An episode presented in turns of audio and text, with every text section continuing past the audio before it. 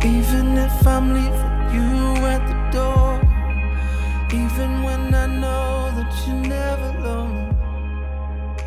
今天为什么想要聊这个话题，就是因为我今天下午吃饭的时候，然后就点开了一个一个一个恋爱综艺，这综艺就是把一群没有谈过恋爱的一群人，又召集在一个地方，然后看他们发生的事情。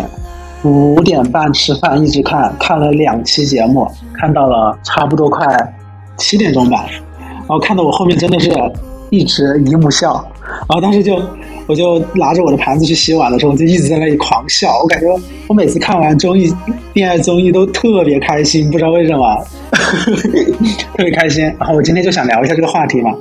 然后今天也是特别不同的一一个，就是我终于现在请来了一个嘉宾。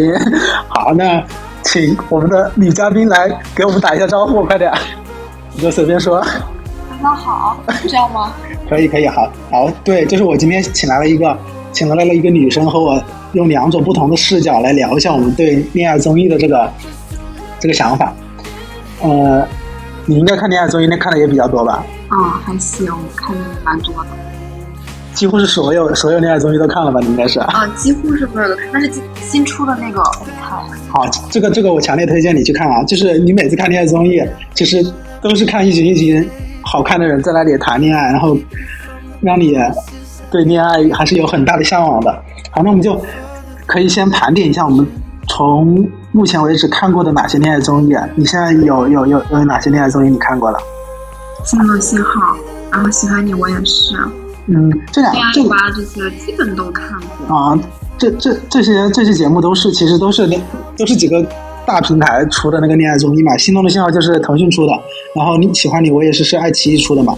然后我们恋爱吧，我记我好像只看过一季，然后剩下还有一些就是也是优酷出的，叫《怦然心动的二十岁》对，这个也是你推荐的。啊，对我推荐给你看的，可能也是刷抖音的时候看到过，对吧？然后还还有一个就是啊，我现在正在看的就是现在优酷新出新出的这个叫《没谈过恋爱的我们》，然后再说一个就再说几个就是比较特别大爆的，一个就是《再见爱人》，《再见爱人》你你看过没有？去年芒果芒果 TV 出了一个一个恋爱综，也不算恋爱综艺吧，就算一个是这其实是一个离婚综艺，看过吗？就当时对对对对，三三把三代明星请过来离婚的。好，这个这个其实是也是也是一种恋爱综艺的形式嘛。然后再一个就是怦然心怦然在心动，怦然在心动也是请的请对也是请的明星，明星和素人。呃，好像是有素人。其实最最初最出现的就是王子王子文那一个最终和那一个男嘉宾走在一起的那个恋情嘛，对不对？然后这再一个就是半熟恋人，也是腾讯去年新出的一个，你是不是也看了？对，今年过年的时候一直在去看这个。好，这个这个我没有看，好，那为什么我没有看？我到时候我可以我可以好好聊一下这个事情。好，那我们从第一个开始，就心动的信号，你有没有现在还印象特别深刻的一些一些？就是七分 CP，就到现在都在看。请问 CP 是第几季了？第二季，第一季还是第二季？啊、第二季好像是第二季。你记得你从是从什么时候开始看恋爱综艺的吗？看恋爱综艺吗？啊应该是二零年吧。二零年，那那不就是最近才看的吗？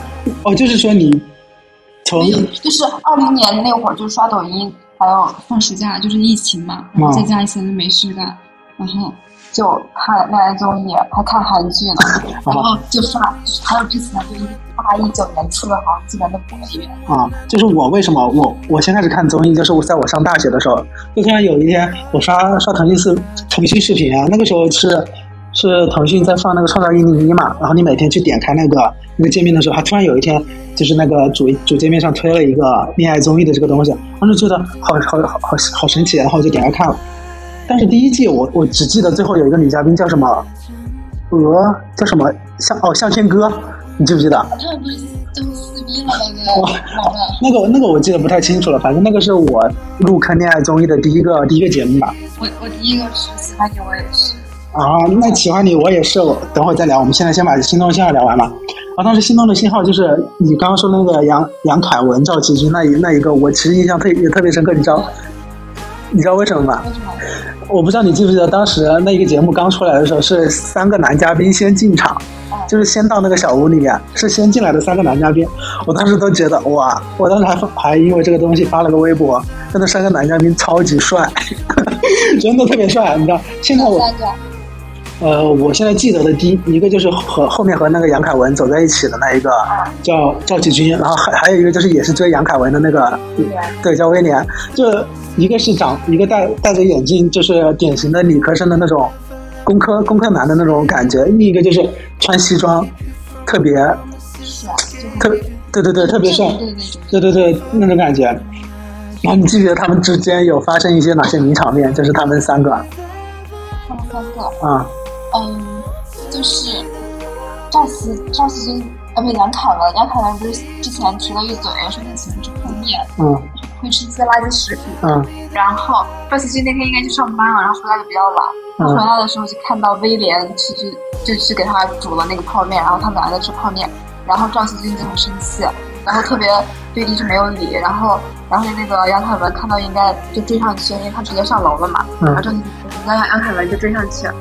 然后就一直在追说你是不是生气了？他说没生气，泡面好吃吗？怎么样？就很酸一直在问泡面好吃。然后还有那个赵思君回来还专门买了火锅底料呀什么，开始煮火锅，还有也买了泡面，要给他煮泡面，结果被别人被灯先走。哎，被然后？捷捷足先登啊，捷足先登。就是就是其其中后追追那个女生的里面有一个男生就很吃醋嘛，吃醋另外一个男生。做了他准备先开始准备的那件事情，对不对？然后里面他们不是也发生一个特别名场面，就是就是当时是有一个女生过生日，对不对？是男一个男生，一个男生给一个一个有一个，反正里面就是有一个嘉宾过生日。然后当时所有的其他的嘉宾都给那个那个女生准备了生日礼物，但是但是这个男生喜欢的这个女生就是杨凯文，他没有生日礼物，没有礼物收，然后他特地给这个女生单独准备了生日礼物，然后说出了这一季的那个。名名场面，好，那你来说那个名场面是什么？是啊，我不希望别的女生有礼物收的时候你没有礼物。对，当时当时看完看的时候，就是整个弹幕就是全是粉红泡泡，然后嘉宾都在那里尖叫，说这个这个男生可会可会了，对不对？然后这个是其中一个特别大的名场面，然后后面后面也是他们两个男生不是都追这个女生嘛，然后最后。这个女生选择了其中一个男生赵志军嘛，然后另外一个男生也很体面的就退出了嘛。其实先开始，先开始这个那个退出的那个男生和这个女生其实中间也是发生了一些事情嘛，发生了一些暧昧，可能也是有过一段时间的双向奔赴，对不对？那还是嗯，就是人的出场顺序很重要吧，因为他俩的第一次约会就是赵启军。哦，对，所以说其实其实。也能引申到我们现实生活中，其实出场顺序其实还蛮重要的，对不对？就算就算后面那个人再和你合适，你也不可能跟你之前那个也也算合适的那个人去去拜拜还是什么的。然后这其实这是第二季，对不对？啊，第二季之后就来了，来到了第四、第三季的一个大的滑铁卢。你看过第三季吧？第三季是深圳的那个。不对，深圳的那个是第四季的。那第三季是哪？第三季就是，那你可能没看。第三季就是里面有一个女一，长得特别像周冬雨。哦，我知道那个，就是彭错嘛，是那个吗？呃呃，我我我不太记得里面的一些名字啊，就是就很就是就是那一个女生一，然后一个土木工程的工程师啊，对，一个 博主。啊，对对对，那个就是当时他们都追那一个长得很像周冬雨的那个女生嘛，然后那个女生就是两边都不给一个对方一个肯定答复嘛，然后就就让就就网友都对她网暴，还说她很茶什么的，然后里面是我我也啊我也不太我也不太喜欢那个女生，就还是喜欢表，就算你喜欢还是要表达出来，你不喜欢也要表达出来，对吧？对。然后里面就是有一个特别大的丑闻，就是那一季，就是里面有一个男四出出来的时候，他当时预告里面把那个男四的一个照片已经剖出来了，然后等到下一周的那一周里面，就是网友就把那个男四男四的丑闻扒出来，然后节目组就直接直接把男四和其中一个女生的一个戏份全部都删除，然后那一季就是整一个大的大的滑铁卢，你可能没看。好，那就那就心动一号就来了。第四季就是深圳，深圳吧，就和就我们现在也在深圳，当时就可能看的更加更加带有代入感一点。可能我们也没有去过他们那些南山区那些地方吧，那些繁华的繁华的阶段。第四季就是深圳的，你是现在对他们还有啥印象吗？第四季？就是 Melody。对，呃，Melody 和那个那个叫什么？那个男生，我很喜欢他的颜，他的颜。呃，他他穿他穿衣风格也其实挺好的，对吧？对，那个男生长叫什么我忘记了，但是他的长相我喜欢。啊，是那种是那种现在现在普遍女生会喜欢那种比较韩系一点的，还是日系一点的？算日系还是算韩系啊？要，我觉得他他还行吧。就穿衣风格其实是很多人比较比较潮流的那种嘛。但是他有一点我还喜欢走路那疤。你好挑。呃，那那里面就是我记得印象最深的就是里面有一个男生和和两个也是和和之前和两对和两个女生女生纠结的嘛。嗯，那个女生就是深圳大学那个是吗？对对对，他最后他最后啊，这也算对跟深圳大学那个在一起了嘛。但是但是其中有一个曲折的故事，就是他和他和之前有一个女生其实。呃，相处的特别好，对吧？也算是某种意义上的双向奔赴。最后也因为女四的到来，好，这就直接打破了我们先开始说的那个，呃，不是不是，就是刚刚不是说呃先来后到的问题嘛？这个男生就选择了一个后来的那个人。哎，那你，我突然想到一个点，就是这是一个男生和一个女生的选择嘛？你觉得男生和女生之间选择会有不同吗？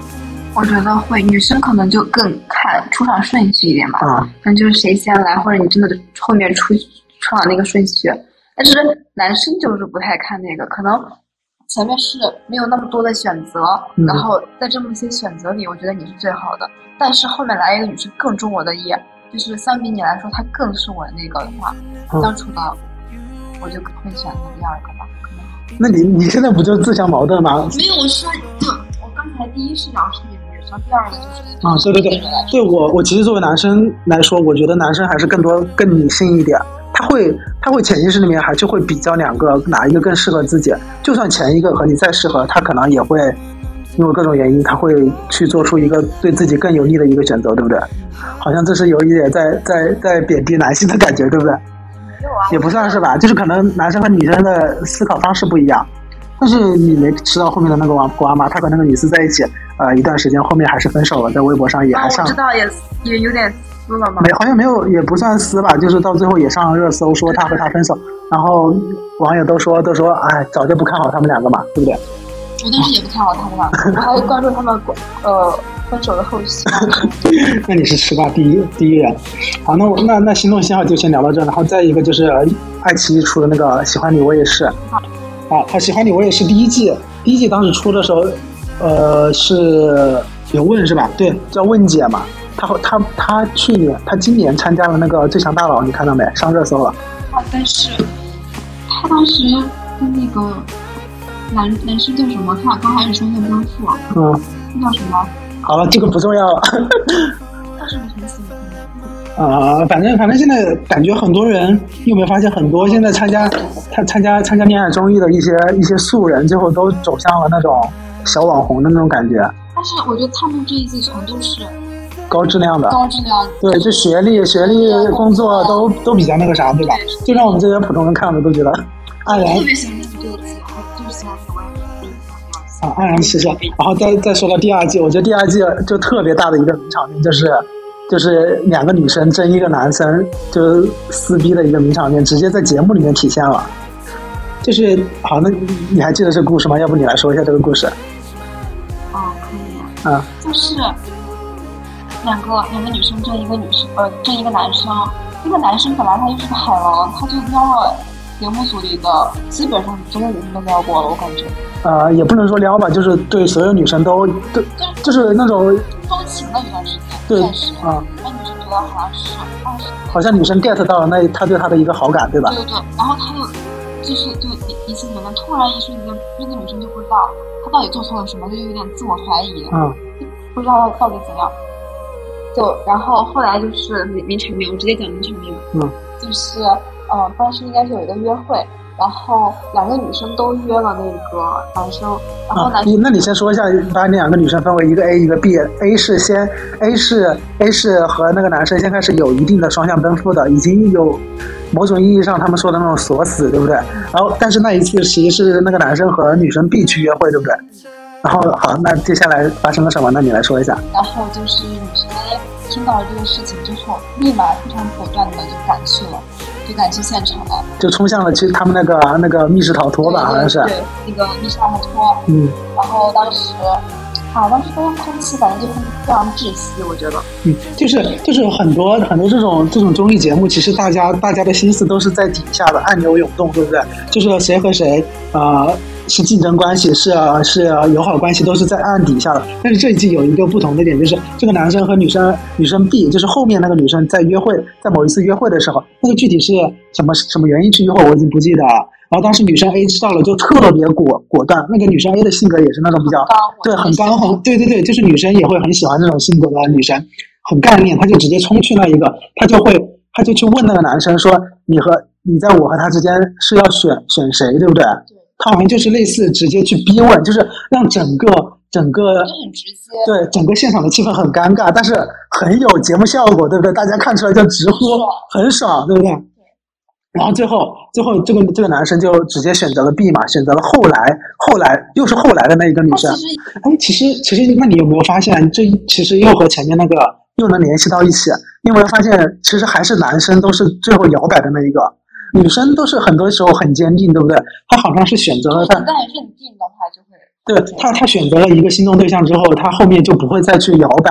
然后男生好像更多的都是啊，我选择利弊对他权衡利弊，他觉得 A 好像刚开始的时候我只有这个 A 好像是我的最佳选择，后面来了 B 之后，B 好像又变成我的最佳选择，他就会摇摆，甚至直接去抛弃 A 再去选择 B。就是虽然说短短的三十天，但是好像还是还是能总结出来一些一些小的规律来说，对不对？那再再再聊个下一个，下一个就是那个《怦然心动的二十岁》，也是优酷出的一个，也是只维持了一季的一个节目。但是这个抖音，我都现在都在关注他们，每天都有看他们直播。哎，然后我从这我从这个节目才发现，优酷的剪辑师真的特别牛逼，对，特别特就能把一个恋爱综艺剪成一个韩剧的感觉。我当时记得有一幕就是那个雪地里，对对对对对，我当时还还转发了微博，我到时候到时候可以可以把这个把这个微博再啊，这个剪不出来，这个只能听到声音，然后。当时，那我们可以描述一下嘛？当时就是有有一对已经双向奔赴的一个，可以说是已经定了。对对对，他们就去去一个雪山上去，好像是要住宿一晚。然后当时就他们已经互相表达了爱意，而且这个在民宿的门口是吗？啊，对对对，他们这一个就是《怦然心动二十岁》，就是和之前的恋爱综艺也不一样嘛。我们可以大致说一下，之前的都是很多已经工作了的吧，就是刚毕业或者已经工作的，然后这一些就是还没有毕业的一些大学生。就年纪比较轻，好像和我们之前传统意义上看的那些恋爱综艺又有一点不一样。他们就是很直接、很果敢，就是直接会让对方难堪，或者是直接表达我的爱意，就没有像成年人那样会很拘谨，好像很含蓄的表达一些东西，需要对方去 get 的那种感觉。然后这个就是他们双向奔赴了之后，那一季就是他们两个拥抱在那个那个楼梯上，然后当时刚好下雪了。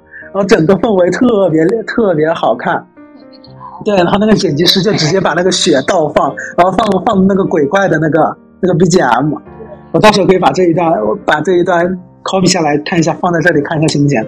就真真的特别好看。然后就是再说到就是最近优酷又出了那个没有谈过恋爱的我们，也是剪辑都剪辑的特别牛逼啊，就是前后的也是男生呃从这一个女生变到了那一个女生，哎，又回到我们刚刚那个定律，看到没有？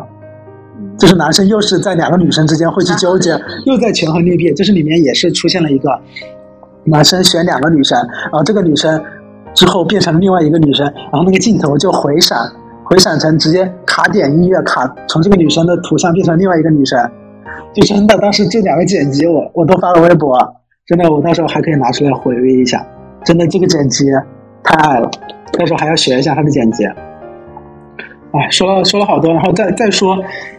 再说两个吧，就是刚刚说的一个《再见爱人》，《再见爱人》就是芒果 TV 出的那一个吧。这个其实也不算恋爱综艺，算是一种离离婚综艺。但从离婚综艺里面也能看出一些。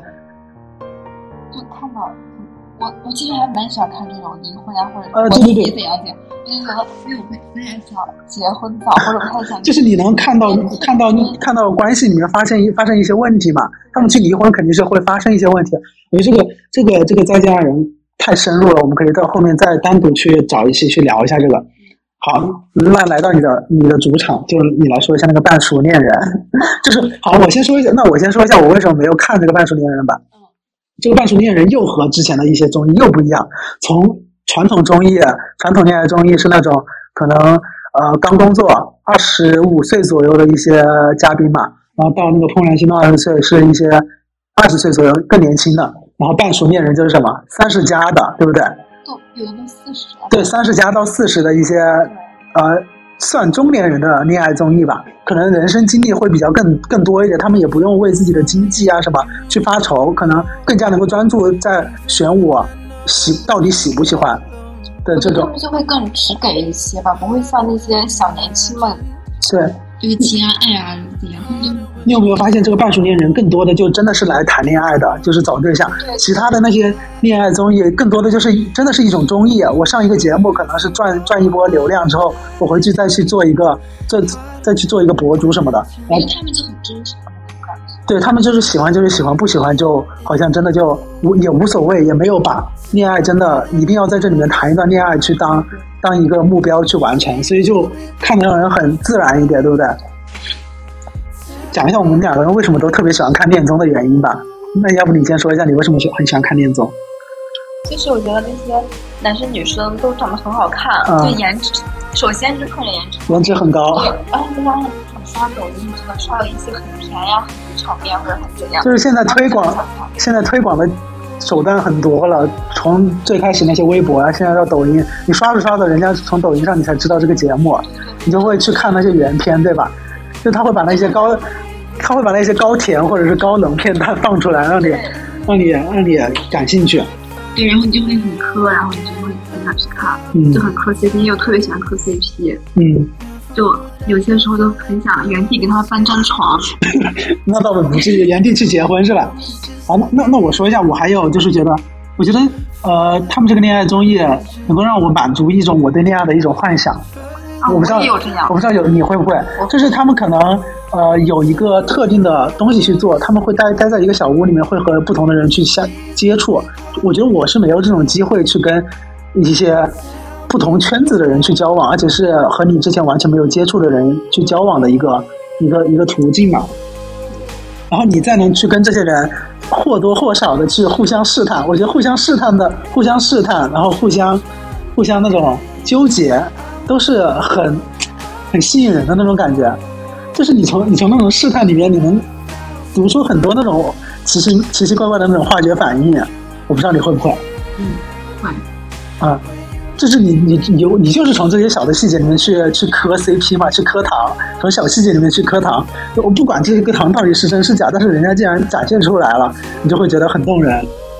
然后再一个就是，你通过看别人谈恋爱，你能你能学拿小本本记一下一些东西，你你能够通过他们看恋爱的出现的一些状况问题，你能够学到一些技巧。就是你站在一个上帝视角去看待两个人的关系的时候，你不会觉得就是。你觉得很多东西其实都是没有必要的，或者说很多东西其实是很能表达爱意的。就比如说，有些时候他们两个人正在互相试探的过程的时候，可能有第三者出现，然后他们两个人的当事人就可能或多或少会是因为性格的原因，就会不说，然后造成这段关系就是没有一个好的发展。就是你通过上帝视角，你会觉得为什么不去说，对吧？你直接一点嘛。或者是就像你刚刚说的，就是在别人收礼物的时候，我也想送你礼物，就是学到这些恋爱效，就觉得很会，对不对？你能够延伸到你自己的恋爱之中，你会去，去很会的去让做一些打动对方的一些事情。就是我觉得就是不要太上头了吧，不要太保持自己，要很要清醒一点。嗯，不要太上头。你要是太上头的话，男生可能会觉得你太喜欢我了，或者怎样，我就。就有点不太想要你了，或者怎样啊？你你你是你是站在男生那一方，就觉得男生会觉得你在倒贴我了，是吗？对对对，别人你别的女生或者别的男生在讨论什么东西的时候，你就不要去插嘴，就不要去插嘴，你保持你自己，然后你把自己就是你该怎么打扮你就怎么打扮，就非常漂亮的出场，然后。就是不要目的性太强，就是你不要不要特定的，就是就很对，就不要我我特定要去吸引某一个人的目光，对不对？就是失去了自我，而不是说我我我是怎么样的人。反正这就转移到我们最后一个想聊的话题，就是我们从恋综里面能够能够学到一些什么东西，就是很直接的一个技巧，就是你刚刚说的，就是我还是更多的去做自己，让自己发光，去吸引别人，而不是说我。特定的一，我觉得也不算，也不能说是倒贴这么难听吧。就是我我我对这一个人有意思，我就直直直的，就是疯狂的去表达我对他的好感，也是会让对方就是刚认识会对会给对方一种压力。对对对，还不如让自己发光，对吧？让自己发着光去吸引别人。然后还有一个就是我我们刚刚其实中途也讨论到了，就是好像很多女生都会在在里面会比较专一一点，就是我选定了一个。我就会对这一个人一直坚持到底，就是后面再来更多的男四、男五，好像也不会有太多的变动。但是男生好像就不太一样，就会经常性的在变动，对吧？嗯，就是女生，女生会被哪些东西很打动？就是专，就是很专一，就是你一直很只给对我一个人，而不是说很飘忽不定的，就是让我觉得你是飘忽不定的，就是。嗯，在对我做同样的事情的时候，你也在同样的。就是不要去当一个当一个中央空调的那种角色，是吧？就是我好像要要保持好我这一个很暖男的那种人设一样，对谁都好。我觉得还是要还要再大方一点，就是不要让我太尴尬。就是你可能平时你很直给、很直接的喜欢我，但是因为也刚开始或者怎样，就是没有那么定下来，嗯，或者怎样。就是还是因为刚刚也说了，他们都在都住在一个小屋里面嘛。对，就是如果一个如果你一个人对另外一个人有好感的话，我可能我端水的话，我只给你喝，然后可能旁边也坐了另外一个女生，我我给你拿毛毯的时候，我只给你你拿，然后你作为这个当事人，虽然你是那个受力的那一方，但是你会觉得很尴尬，你还不如是对谁都好，但是你我知道你这一方好，单独是对我的，对不对？这其实也不算恋综里面的一个小将，这算一个情商的一个小问题，对吧？然后这个就是还还有一个就是很小的细节，就是我们刚刚也是说到情商那个问题，就是就是很多时候，呃，女生在追男生的时候，你有没有发现，男生在对这个女生没有兴趣的时候，他就会表达的会很含蓄，然后有时候这个女生就很很坚决、很坚持。然后搞得大家都会说，就不要再去选他了，对不对？就是理解对方有已经有一个心动对象的时候，我觉得还有一个技巧就是，搞得很难看。对对对，就是一定要果断的喜欢和果断的放弃，对不对？就像我们一样，其实我们生活中其实也是，我我追我追一个人，如果他对我有好感的话，那那那更好，对不对？那我们两个人就能够进一步发展。如果他对方没有对你有好感的话，就是果断果大胆的去爱，然后勇敢的退出，是不是这个道理？嗯，聊的差不多了，那我们下次再有机会再再再一起聊一下中医里面更更深、更更八卦的一些东西吧，好吧？